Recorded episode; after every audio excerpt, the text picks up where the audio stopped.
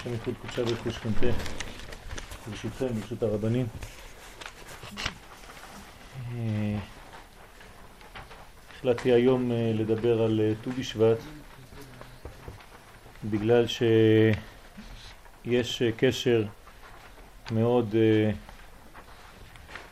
ברור בין גאולת האדם לגאולת העצים, גאולת האילן. אנחנו יודעים שהאדם משול לעץ,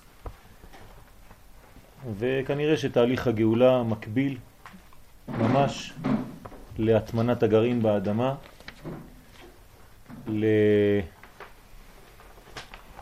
להתפרקותו של הגרעין הזה, זמן שהוא נעלם, הוא כמעט וחדל מלהיות, לפחות במובן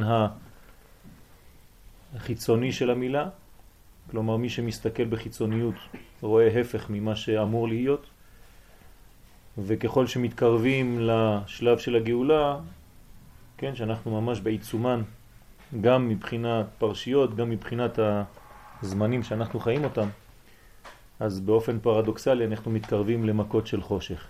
כן, אמרתי בכמה שיעורים בסייעתא דשמיא שהמכנה המשותף בין שלוש המכות האחרונות זה חושך.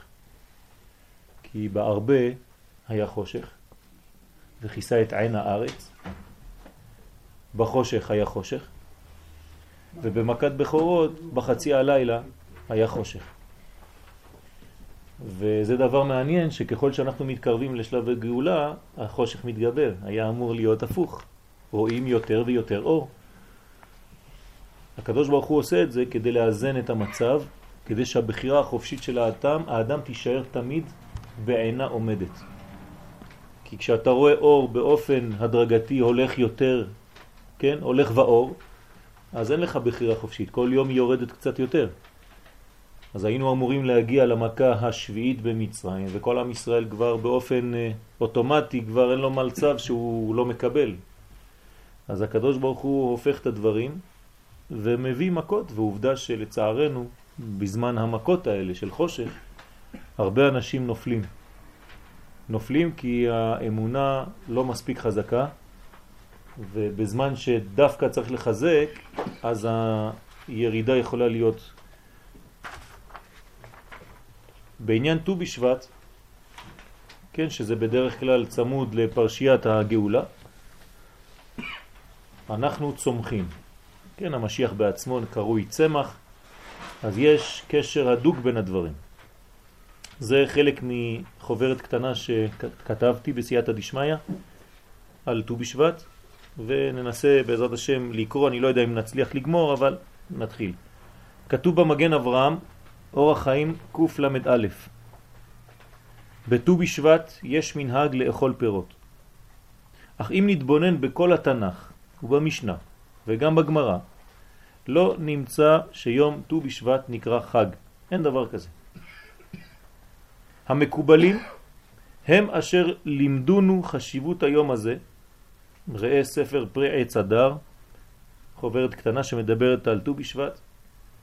כן, המקובלים הם שחידשו את זה לפני 400 שנה בצפת. החג הזה לא היה ידוע. ולפני שניכנס לרעיון הדברים, נזכיר המחלוקת בין הלל ושמי על יום ראש השנה לאילן.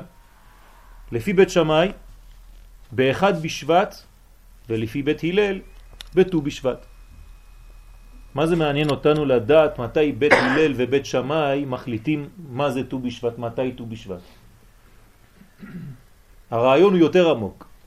בית הלל, כן, רואים את ההוויה כשהיא מופיעה בעולם הזה. הלכה כבית הלל כי זה מתאים לעולם הזה. מתאים לבני האדם שחיים כאן. אז צריך מידת החסדים, מידת הרחמים. בית שמאי רואים את הדברים כמו שהם בשורש, באמת. לפני שזה מופיע בעולם הזה. וזה בדיוק המחלוקת ביניהם.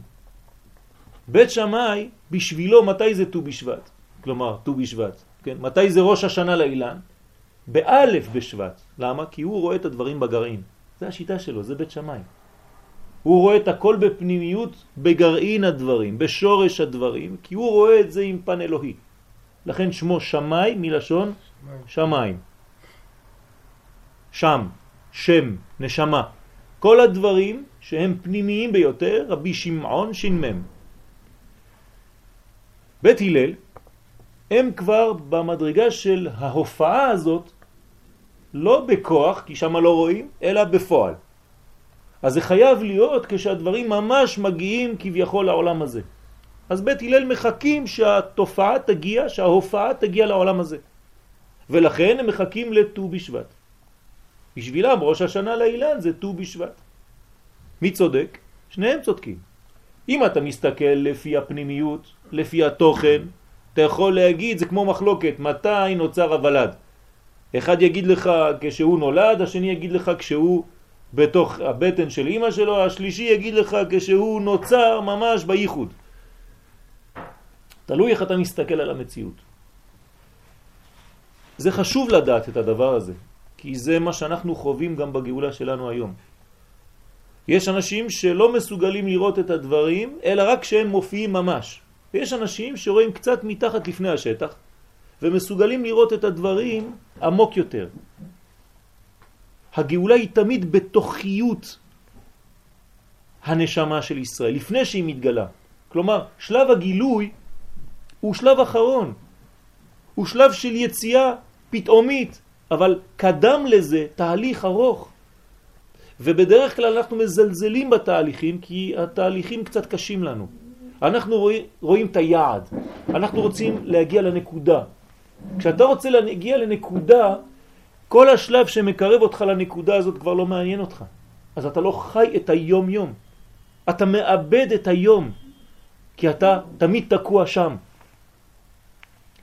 בית הלל ובית שמאי. כן, תשימו לב, ברמז, הלל זה בגמטריה 65, שם אדנות. כלומר, הם מחכים, בית הלל, שהדברים יופיעו כאן. שם אדנות זה ההופעה של שם הוויה כאן.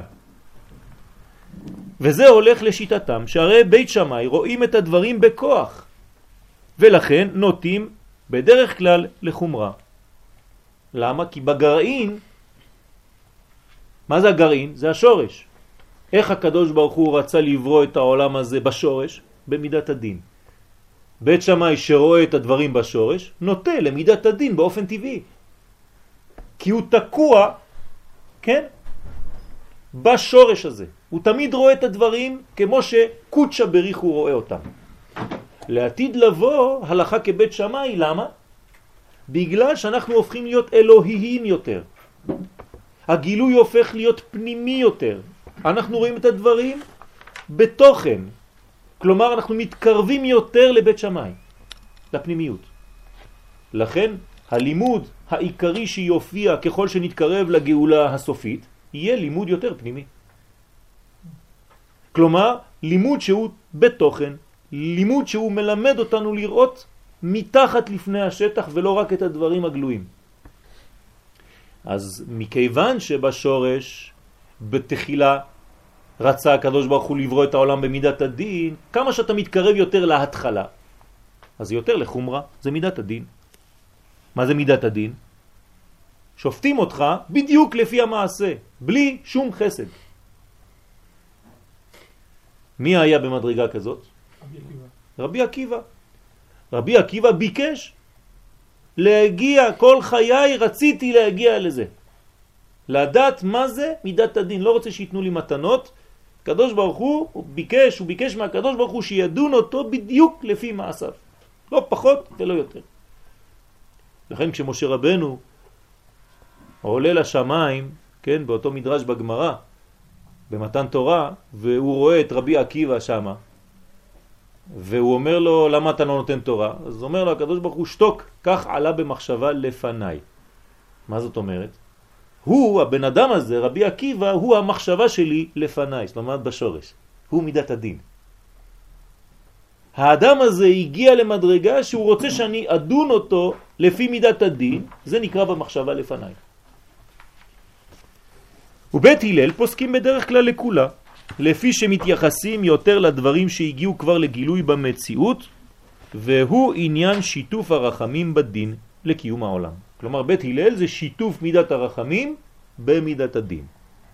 הם לוקחים את מה שבית שמאי אמר ומוסיפים, כן, את הרובד האנושי הקיומי, מכבדים את מה שאנחנו כאן בעולם הזה, אנחנו סך הכל בני אדם, אז בית הלל מתייחס יותר לפן האנושי. הראשון, לאכילת פרי בתולדות האנושות, הוא אדם הראשון. כן, הוא הראשון. האמת שלפי תורת הסוד, אדם הראשון לא אכל פירות. הוא אכל עצים. תשימו לב שמה בפסוקים, לא כתוב מפרי עץ הגן, כתוב מעץ לא תאכל או תאכל. כלומר היינו אוכלים עצים. כל עץ הפרי, לא? מה? כן. עכשיו זה, זה כבר פירושים, אני קצת הולך יותר קדימה ועץ זה לא חומר, עץ זה עצה, זה הזכר של עצה. כלומר שהאדם הראשון היה אוכל עצות, הוא לא היה אוכל עצים, הוא לא היה חומרי. כן, אני לא נכנס עכשיו לרובד הפנימי, לדעת באיזה עולמות היה האדם הראשון לפני החטא ואחרי החטא כמה עולמות הוא ירד. אבל לפני החטא אדם הראשון היה אוכל את העצות. כלומר היה אוכל רוחניות. על כל פנים, הראשון שאכל פרי זה אדם הראשון. אכילתו הביאה מוות לעולם כידוע, נכון? ביום אכולך ממנו מות תמות. ונראה לומר כי ביום ט"ו בשבט יש תיקון לאכילה זו ולמוות שנגרם. מחר בלילה בעזרת השם ט"ו בשבט. אנחנו אוכלים פירות. אנחנו מקיימים את המצווה הזאת לאכול פירות, שזה לא מצווה מדאורייתא, לא מוכר, כן? כמו שכתבנו. אבל על כל פנים חכמים קיבלו ועם ישראל קיבל את העניין הזה ומבין שיש כאן תוכן בלי כל כך להבין, זה בתת מודע. מה קורה? אנחנו עושים תיקון של המוות. וזה מה שצריך לכוון כשאנחנו אוכלים את הפירות. כלומר, הראשון שאכל, אכל. והביא מוות, היום אנחנו אוכלים ומביאים חיים, מתקנים את אותה מיטה. עכשיו, איך, איך זה מתקדם? נבסס את דברנו לפי דברי הרב אורי שרקיס שליטה, בטוב הארץ. במסכת ראש השנה, י"ד, עמוד א', מובאת בגמרא, כן? הגמרא מספרת לנו מעשה. מעשה ברבי עקיבא, שליקט אתרוג באחד בשבט. כשיטת בית שמאי. זאת אומרת שרבי עקיבא, תשימו לב, הוא דומה לבית שמאי כי הוא מידת הדין, נכון? אז הגמרא אומרת, מייחסת ללקיחה שלו דווקא באחד בשבט. אמנם בהמשך הגמרא סובר רבינה שהיה זה בט"ו בשבט לפי שיטת בית הלל, אבל לא חשוב, לא נתייחס לזה. על כל פנים, או לפי בית שמאי או לפי בית הלל, הוא, רבי עקיבא, יוצא והולך ללקט אתרוג. למה הגמרא מספרת לנו סיפור כזה? בגמרא הזו יש רמז לחטא אדם הראשון בעץ הדעת. לפי המדרש, ובראשית רבה, עץ הדעת אתרוג היה. לכן בא רבי עקיבא להתיר אכילת הפרי ביום ראש השנה לאילן, בעוד שהיה אסור לאוכלו באלף בתשרה. תשימו לב, הגמרא מספרת לנו את הסיפור הזה כדי להגיד לנו, אתם יודעים מה עשה רבי עקיבא פה? הוא אמר לנו, עד כאן רבותיי, אני מדבר עכשיו לכל האנושות, הפרי שאדם הראשון אכל היה אסור והוא הביא מוות לעולם, אני עכשיו רבי עקיבא מתיר את כל הקשרים האלה ומהיום אנחנו מתחילים לעשות את התיקון. מה שהיה אסור באלף בתשרה אצל אדם הראשון, מותר באלף בשבט או בט"ו בשבט מהיום. רמז, בט"ו בשבט בשנה אנחנו מתקנים את האלף בתשרה של אותה שנה. כלומר, בראש השנה שהיה לפני שלושה חודשים, תשרה, חשבן, כסלב, טבת, שבט, חמישה חודשים. בראש השנה הזה כביכול תמיד חוזר אותו תהליך של מיטה שבאה לעולם, זה יום הדין, ראש השנה, ובט"ו בשבט של אותה שנה, כלומר מחר, אנחנו מסוגלים לתקן את אותה מיטה שבאה לעולם על ידי מה? בדיוק אותו דבר. כי כשאתה חוטא אתה חייב לחזור לאותו מקום של החטא. החטא התחיל באכילה, החטא מתוקן על ידי אכילה. מחר אתה אוכל פרי, והפרי שאתה תאכל בט"ו בשבט יתקן את הפרי שאכלת כשהיית כלול באדם הראשון בראש השנה. בקשר לזה תיקן רבי יוסף חיים, הבן איש חי עליו השלום, תפילה מיוחדת לט"ו בשבט, שיזמן לו השם יתברך אתרוג יפה לחג הסוכות הבא. אנחנו רואים שיש עוד יותר קשר. אם עץ הדת אתרוג היה, ועכשיו אתה אוכל פירות, ובתוך הפירות אתה גם אוכל אתרוג, אבל אתה גם במיוחד מתפלל שהקדוש ברוך הוא ייתן לך אתרוג לסוכות הבא, זאת אומרת שאתה לפני הזמן, קודם ראש השנה שיבוא, מתפלל שהתיקון שלך יהיה יותר קל שנה הבאה. שאתה יותר ויותר תיקנת על סמך מה שאתה מתפלל היום בט"ו בשבט. לסיכום, ט"ו בשבט זה תיקון חטאו של אדם הראשון, על ידי אכילה. מה זה אכילה? הפנמה. אתה לוקח משהו שהוא בחוץ ואתה מחדיר אותו לתוכיות שלך, למציאות הפנימית שלך. יש פה רעיון עמוק מאוד. וכל זה כבר מרומז בבני שכר על חודש שבט, עיין שם. נחזור לעניין, ונזכיר שחטא עץ הדת היה גם כן משום שחווה הוסיפה איסור שלא נאמר לה. כלומר, חווה עשתה גדר דרבנן. הייתה לה מצווה דאורייתא, לא לאכול, והיא הוסיפה לא לגעת. לא כתוב, קדוש ברוך הוא לא אמר לה לא לגעת, אבל היא הוסיפה את זה. ולא תיגעו בו, ככה היא אמרה. עיין רש"י שם. כל זה תואם את דברי הגמרא בראש השנה, ט"ו, עמוד א', אתרוג קשיה לידה. מה אומרת הגמרא? האתרוג, אתה יודע מה הכי קשה לו? כשאנשים מסתובבים בפרדס ונוגעים בו בידיים. זה בדיוק אותו דבר. כלומר, חווה ידעה שהאתרוג אסור לגעת בו אפילו כי זה מקלקל אותו. זה לא סתם שהיא הוסיפה איזה משהו כדי לברוח מהעבירה. היא הבינה אם לשיטתנו חטא עץ הדעת זה היה אתרוג, כלומר אתרוג נאכל שם, וצריך להבין מה זה האתרוג הזה, אבל זה לא התוכן, עכשיו בשיעור הזה, וכאן חווה מבינה שאתרוג קשה לו הנגיעה. דהיינו שקשה לעץ האתרוג הידיים הנוגעות בו תמיד. רש"י שם. כנראה שהיד מפרישה כל מיני חומצות שהן מזיקות, עושות כתמים על האתרוג. אז עדיף שהאתרוג יהיה כמה שפחות בידיים מאחד לשני. תביא לראות, תביא לראות, תן לראות, תן לראות. כל אחד מעביר את האתרוג שלו, בסוף יש לך נמר. כן? מלא כתמים. בגלל זה אסור לעשות אתרוג ליד תפוז או תפוח. יפה מאוד, יפה מאוד. אנשים חושבים שאם תשים אותו ליד כל מיני דברים, כן, עדיף להיזהר, להפריש אותו ממש, לשים אותו בצד. קשה לו כל הנגיעות האלה. יש איזה משהו בחברון, ערבים אומרים שהם שמים, אצלם אין שום חשיבות לאתרוג, אז הם שמים בתוך מטה של תפוזים, הם שמים אתרוג באמצע המטה, ואז, שומר, ואז כל המזיקים היו באים רק על האתרוג ומצילים את כל הפרדס. שומר את כולם, כן, לוקח את כולם. וצריך לאחוז בכל העניין הזה בשורשו. הנה כתוב בתורה שיש מצווה לאכול פירות.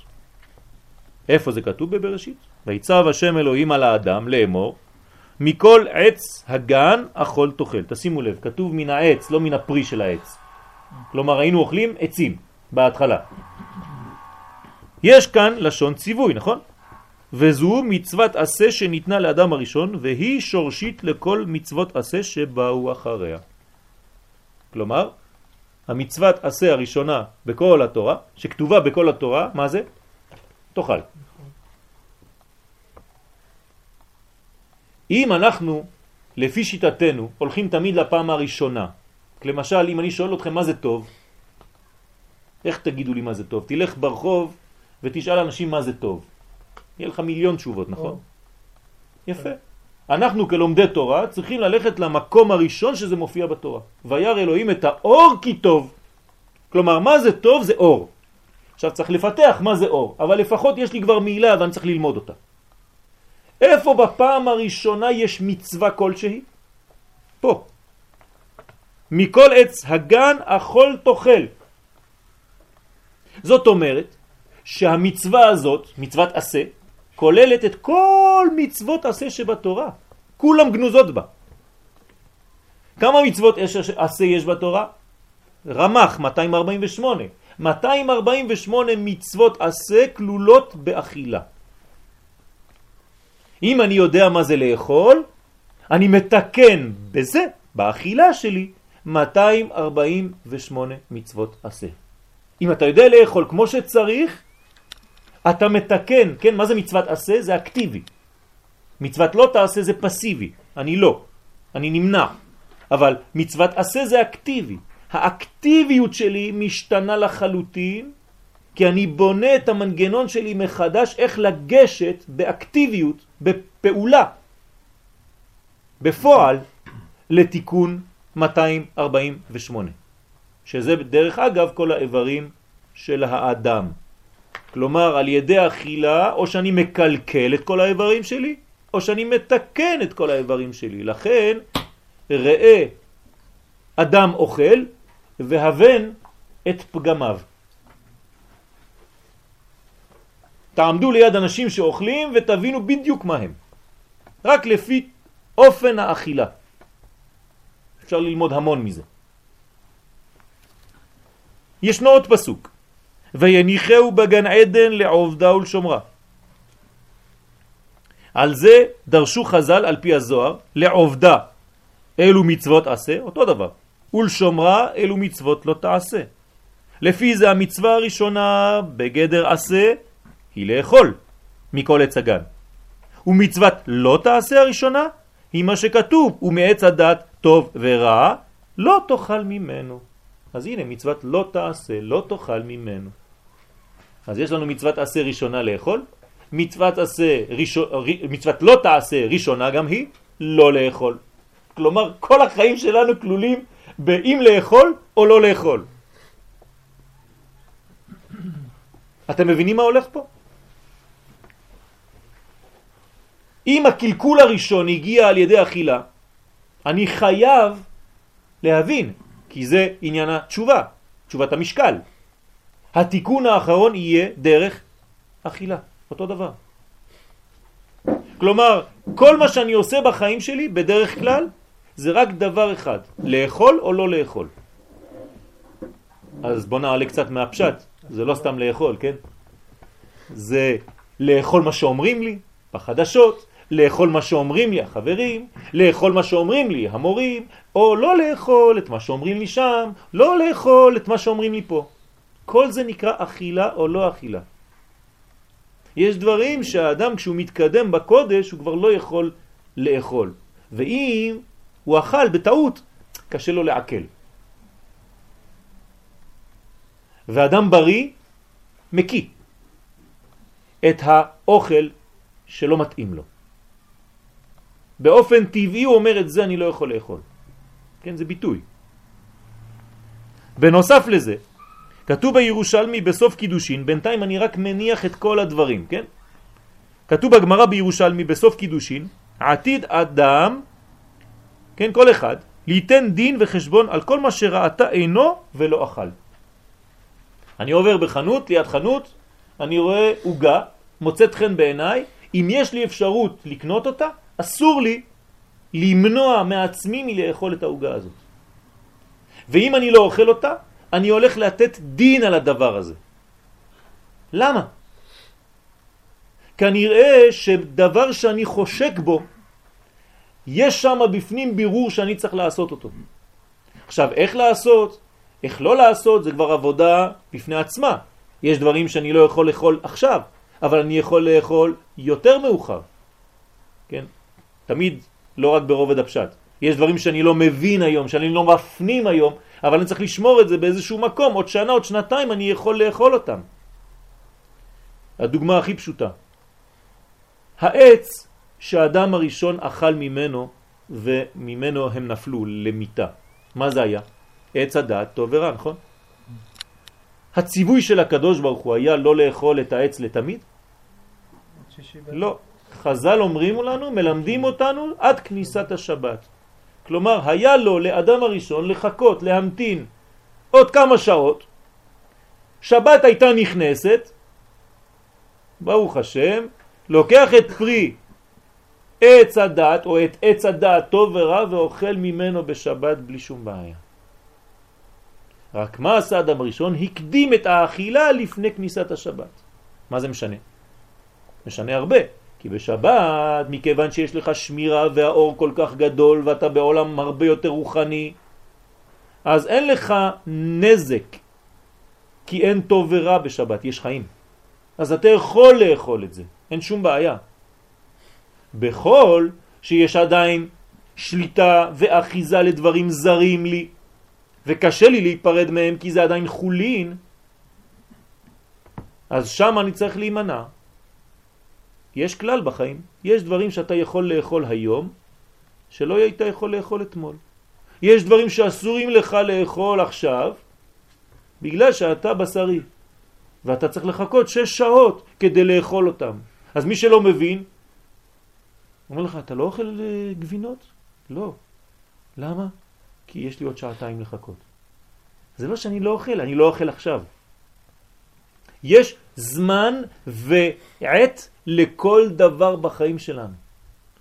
אם אנחנו יודעים להמתין לדבר הזה, בעת שזה יופיע, אז יהיה מותר לנו.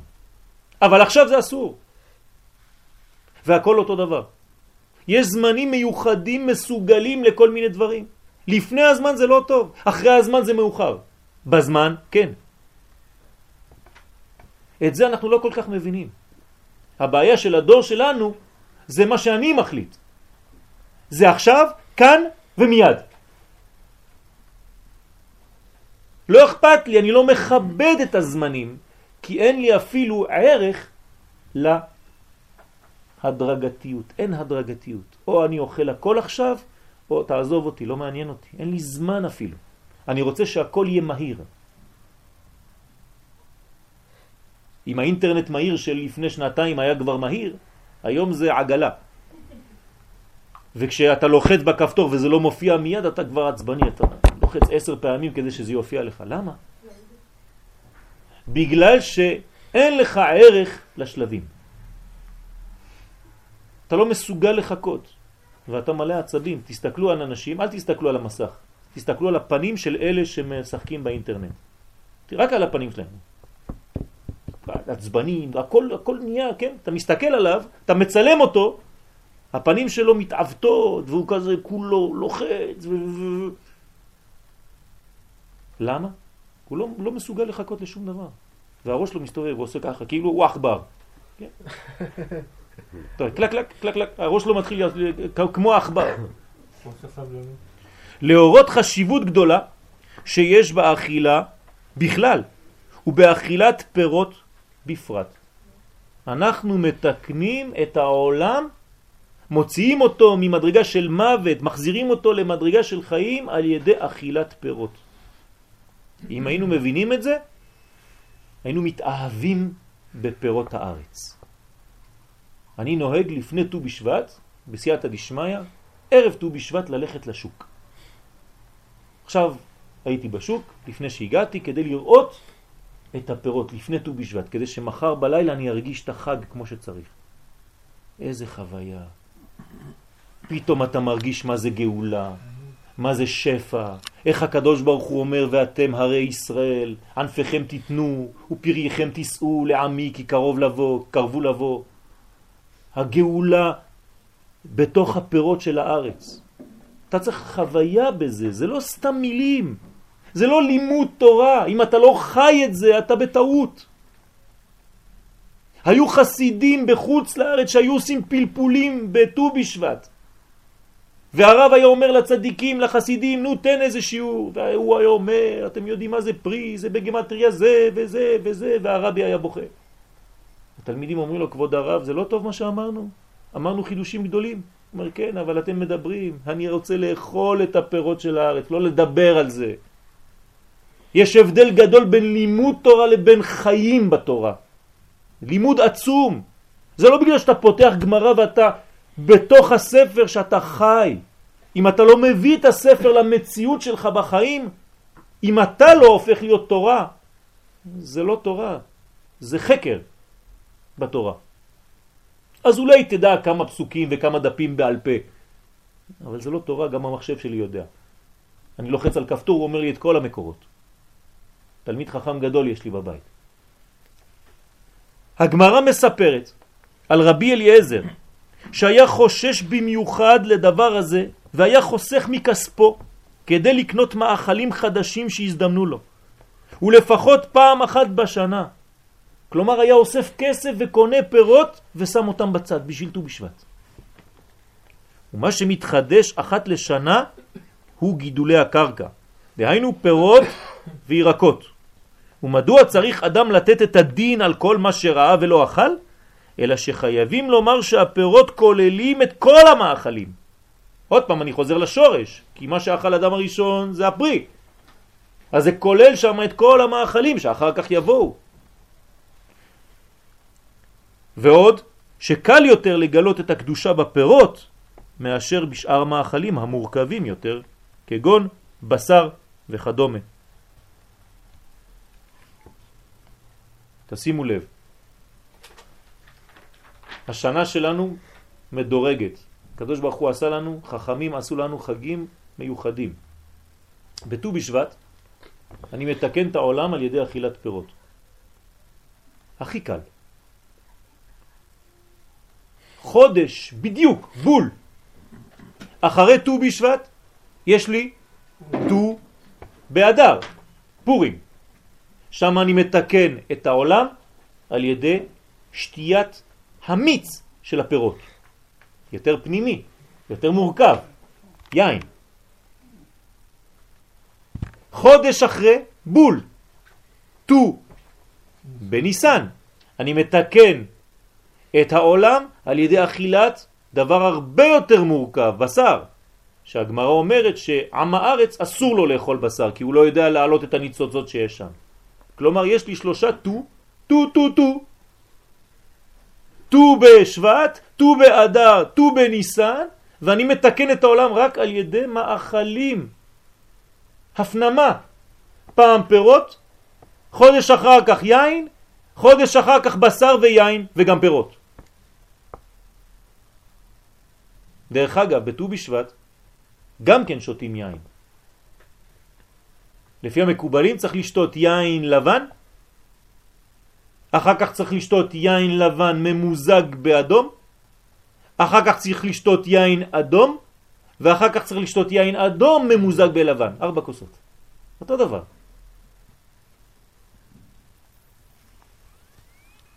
הרב אשכנזי זצ"ל היה אומר שיש דמיון בין מצב העובר במעי אמו למצבו בעולם. בבטן אמו גבולות העולם הם דפנות הרחם של האם. זה מה שיש לתינוק, נכון? יכול לגעת אפילו בדופן, והאימא רואה משהו בולט. הנה אני מרגישה את היד. הנה אני מרגישה את הרגל. והתינוק נמצא עטוף נוזל שפיר המחבר בין גופו לבין הדפנות. כלומר, בינו לבין הדופן יש נוזל. הוא מרגיש על ידי הנוזל הזה שישותו אינה נעצרת בגבולות גופו שלו. אני לא לבד פה, אני יכול להרגיש אפילו נוזל, יש משהו מסביב, אלא שקיים יחס גם כן אל מה שמחוצה לו. הקדוש ברוך הוא מחנך אותו, מרגיל אותו כבר בתוך הבטן, להרגיש שהוא לא לבד, שיש משהו גם כן סובב אותו. ולכן כשנולד, מסוגל הוא לחוש שייכות אל כל היקום. כולו. למה? כי מה זה היקום עכשיו בשבילנו, אנחנו? זה כמו הבטן של האימא, רק בגודל יותר גדול. אנחנו תמיד בבטן, תמיד. רק שהבטן יותר גדולה. בבטן של האימא היינו בבטן קטנה. בבטן של כאן אנחנו כולנו בתוך בטן, אבל היא הרבה יותר גדולה. כאילו הוא עדיין נמצא בתוך בטן, רק שבטן זו גדולה מאוד כגודל העולם. והוא כבר למד בבטן אמו שיש גם עולם חיצוני לו. הוא מרגיש את הצורך להפנים את העולם החיצוני. שמתם לב? מה זה להפנים? לאכול. הוא רוצה לאכול את העולם החיצוני, כן? להכניס אותו אל תחום עצמו. ולכן הוא נולד עם רצון לקבל גדול. כן? מה הטבע התינוק שהוא נולד? כן? אם הוא לוחץ לך את היד ורוצה כבר לקחת, אתה אומר, או, oh, זה בסדר. כי זה טבעי, זה טוב. ניתן לומר שיסוד האכילה הוא הפנמת העולם החיצוני. זה נקרא אכילה. אני מפנים את מה שבחוץ. הפיכת הסובב לחלק מחייו. ממשיך הרב ואומר שמכאן נולד החיוב מכל עץ הגן אכול תאכל. זה החיוב. לפני אכילתו היה הפרי שייך לעולם הצומח בלבד. אני הולך בשדה, אני הולך בגן, אני רואה פרי על עץ. זה שייך לעולם הצומח. אבל לאחר אכילתו הוא הופך להיות חלק מהאדם. הרי הפנמתי אותו לגופי, אז הוא חלק ממני עכשיו. עוד מעט הוא זורם בדם שלי, כאדם. ואם אני גם זוכה לומר כמה דברי תורה, אשרי התפוז שנכנס לתוכי ועלה למדרגת דבר תורה. בזכות התפוז. ואף עלה למדרגתו, יותר מזה. דברי התורה שיאמרו סמוך לאכילת הפרי יהיו מכוחו של הפרי. נמצאת כל הבריאה כולה מתרוממת. לקחת דבר שהוא בצומח, שבא מן הדומם, והעלית אותו לאדם ועוד יותר גבוה מאדם כי אמרת דברי תורה.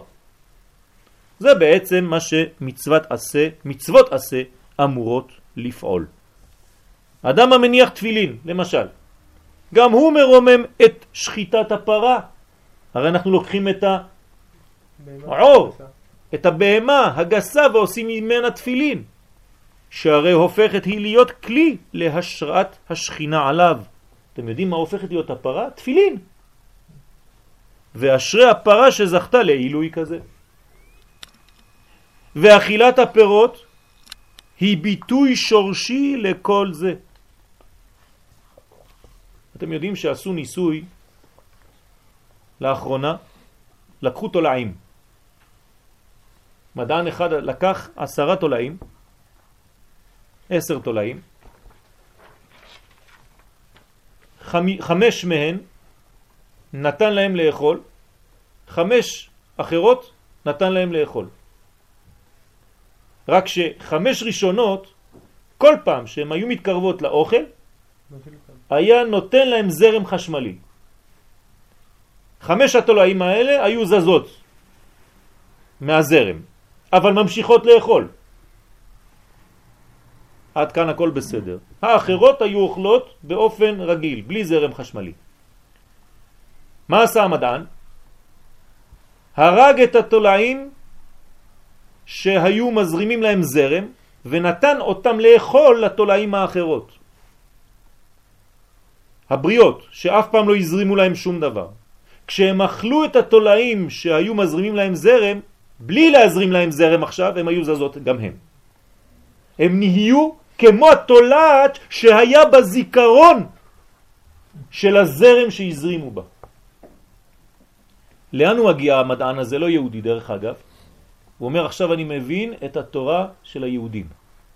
זה חדש, זה עכשיו יוצא. זה מדע חדש עכשיו, לפני חודש. הוא אומר עכשיו אני מבין מה היהודים אומרים שכשאני אוכל משהו אני הופך להיות הדבר הזה. ולכן אם אני אוכל על ידי שחיטה שהבהמה למרות מה שאומרים לא סובלת אז אני מחדיר לתוכי מנגנון הרבה יותר בריא מאשר כשאני הורג את החיה עם כדור בראש כמו שעושים הגויים וכו' וכו' וכו'. הדברים האלה יותר עמוקים, רק אני לא רוצה לדבר על זה עכשיו, פשוט הוא מגיע למסקנה שלאכול כשר זה הדבר הכי הכי טבעי והכי בריא לאדם. אכילת הפירות היא ביטוי שורשי לכל זה. כלומר, כל מה שאנחנו מדברים, כל האכילות שלנו, הכל מתחיל מפירות, כי רק בפירות התחלנו. אם כן, לפי התורה, אין האדם אוכל כדי לחיות, אלא חי כדי לאכול. כי זה המצווה הראשונה. אני חי, בשביל מה באתי לפה? כדי להפנים. אז אומרים לך, דבר ראשון אדוני, תתחיל לאכול. כלומר הקדוש ברוך הוא מבקש ממני אכול תאכל. אז באתי לעולם הזה בשביל לאכול.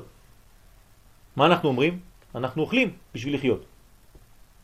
עכשיו אתה מבין אבל מה זה אכילה? זה לא סתם לאכול כל יום במסעדה ולעשות, כן? מהחיים שלך אוכל. באתי כדי להפנים את הדברים. ובתנאי שיהיה זה בקדושה. לא, לא בגלל זה עיוור חשוב כמת. יש לו איזה ממד שהוא לא יכול להפנים. לא מצד אחד, מצד שני, כשאתה רוצה להתרכז, גם אתה מעצים, עוצם את העיניים. נכון?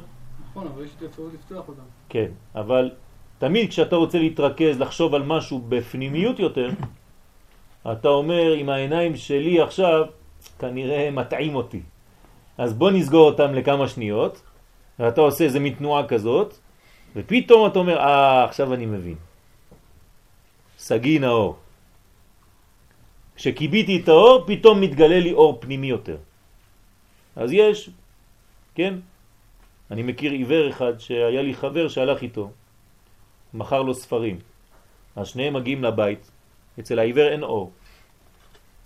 אז הוא שומע את השני, טק, טק, נתקע בכל מיני דברים, והוא הולך בשקט בבית. אז הוא אומר לו, סליחה, שכחתי שאתה מוגבל. כן, העיוור אומר לשני, כן? בבא בן בוטה שם. זה היה תפקידו של אדם הראשון. ויצב אלוהים על האדם לאמור מכל עץ הגן אכול תאכל. היום אפשר לחייך אם יאמרו לנו שאכילה זה אידיאל. כן? אבל לפי מה שאנחנו מבינים פה, אני לא מדבר על אכילה גסה פשוטה. היום אוכלים כי צריכים לאכול, ולא בגלל הערך שבאכילה. לפעמים אתה אפילו לא רעב, אבל אומרים לך זה 12. נו אז מה? 12, אני צריך לאכול. כתוב בשעון. כן, אנחנו הכל מבולבלים, זה כמו אותו רופא שבודק את הדופק. הוא מסתכל בשעון ככה, הוא אומר, וואי, הוא מת. סליחה, השעון שלי עצר. כן. כל זה בגלל ירידת העולמות עקב החטא הנזכר. מור, זה בסדר? את צוחקת? טוב, אז אני בסדר. יש לי קליינטית תמיד צוחקת שם. לכן הערכים הפכו במשך הזמן לצרכים בלבד. זאת אומרת, כל הערך האמיתי, כן, הפך להיות רק צרכים. יש כאן סכנה לשקיעה נוספת בחטא של סטייה מן השורש. לפי הרב אשלג, זיכרונו לברכה, כן, בעל הסולם, הרע הוא הרצון לקבל לעצמו בלבד. תשימו לב, רע זה רצון עצמי, רשע, רצון של עצמו, זה ראשי תיבות. והפעולה המאפיינת ביותר את הרצון הזה היא האכילה. כלומר, באכילה אני רואה אם אתה רשע או צדיק. איך אתה אוכל את מה שעושים איתך, את מה שאומרים לך. איך אתה אוכל את המציאות, איך אתה אוכל את החיים. כלומר, איך אתה מתייחס לזה. מצד הבורא יש רק השפעה. אם כן, אין השתוות בין המקבל לבין הנותן, ואיך תיתכן קרבה ביניהם. אם הקדוש ברוך הוא, הוא רק נותן, ואנחנו יודעים שכל תכונתו האינסופית זה נתינה. אם אני כאדם, כל החיים שלי רק מקבל, רק רוצה לקבל. מה קורה? אני לא משתווה לצורתו של הבורא כביכול. אז חז ושלום הוא נותן, והאדם הופך להיות רק מקבל, האם הוא יקבל האדם הזה? לא יקבל שום דבר. זה סוד בקבלה. לכן זה נקרא קבלה. כן, קבלה זה אכילה. אתה רוצה לקבל יותר? תהיה כמה שיותר דומה למי שאמר והיה העולם. מה הוא נותן כל הזמן? תתחיל גם אתה להיות נותן, אתה תראה כמה תקבל.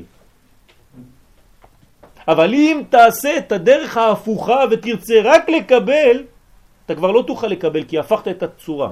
אז זה נקרא בתורת אשלג השתוות הצורה ושינוי צורה. כותב הרבה של הגזצ"ל בפנים מהירות ומסבירות, י"ח, שהתיקון עובר דרך ארבעה שלבים. א', רצון לקבל על מנת לקבל. במצב כזה התינוק שנולד מתקיים לפי טבע העולם, אך אם יגדל ויישאר במצב זה, יהיה רשע. למה אתה רוצה לקבל? כי אני רוצה לקבל, מגיע לי. אז בהתחלה זה בסדר, אבל אם אתה גדל ונשאר ככה, אוי ואבוי. שלב שני, רצון להשפיע על מנת לקבל. כלומר, אני נותן לכולם, למה? כי למדתי בשיעור של יואל, שאם אני אתן, אני אקבל.